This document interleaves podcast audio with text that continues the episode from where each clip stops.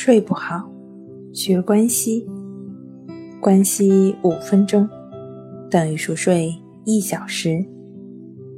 大家好，欢迎来到重塑心灵，我是主播心理咨询师刘星。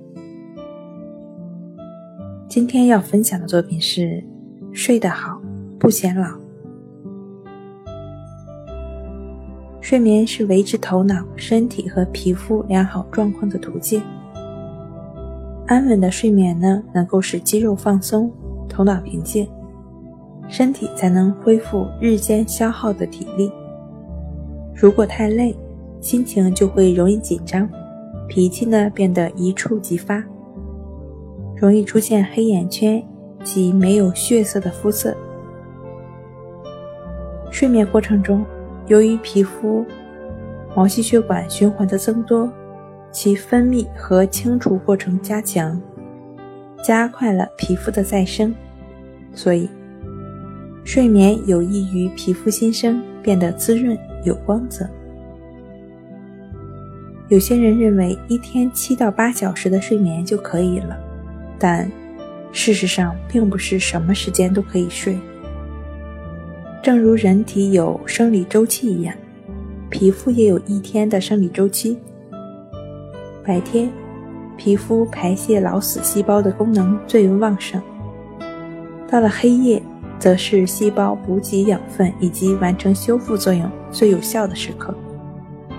皮肤的黄金时代是皮肤新陈代谢最活泼的时候，晚上十点到凌晨两点的四个小时的时间。这个时间呢，正是促进新陈代谢的生长激素分泌最旺盛的时候。